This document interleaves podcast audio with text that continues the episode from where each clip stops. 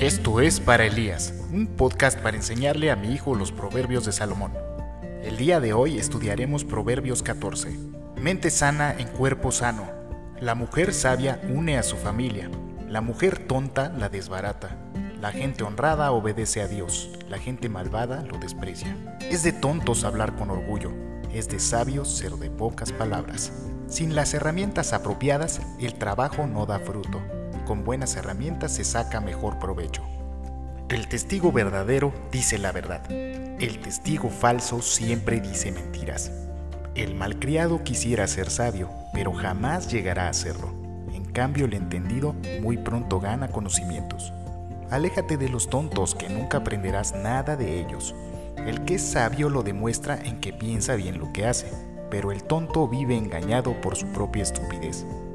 A los necios no les importa si Dios los perdona o no, pero la gente buena quiere el perdón de Dios. Nadie más que tú conoce realmente tus tristezas y tus alegrías. La familia del malvado será destruida, pero el hogar del bueno prosperará. Hay cosas que hacemos que nos parecen correctas, pero al final de cuentas nos llevan a la tumba. La mucha risa causa dolor. Hay alegrías que acaban en tristeza. La gente tonta es feliz con su mala conducta. La gente buena es feliz con sus buenas acciones. La gente tonta cree todo lo que le dicen. La gente sabia piensa bien antes de actuar.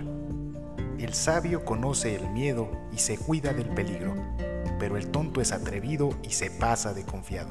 El que pronto se enoja, pronto hace tonterías, pero el que piensa en lo que hace, muestra gran paciencia. La recompensa de los tontos es su propia estupidez.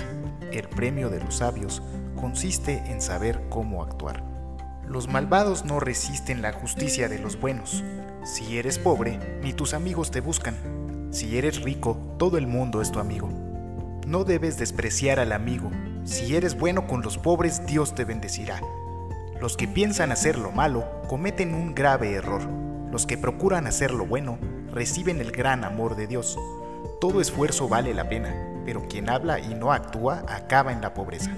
La riqueza del sabio es su sabiduría, la pobreza del tonto es su estupidez. El testigo que dice la verdad salva a otros de la muerte, pero hay testigos mentirosos. El que obedece a Dios ya tiene un poderoso protector para él y para sus hijos.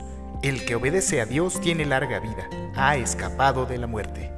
Para el rey es un orgullo gobernar a un pueblo numeroso, Qué vergüenza es para él no tener a quien gobernar.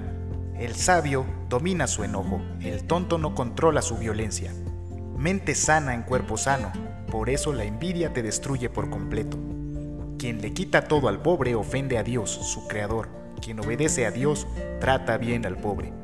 El malvado fracasa por su maldad, pero el hombre bueno confía en Dios hasta la muerte.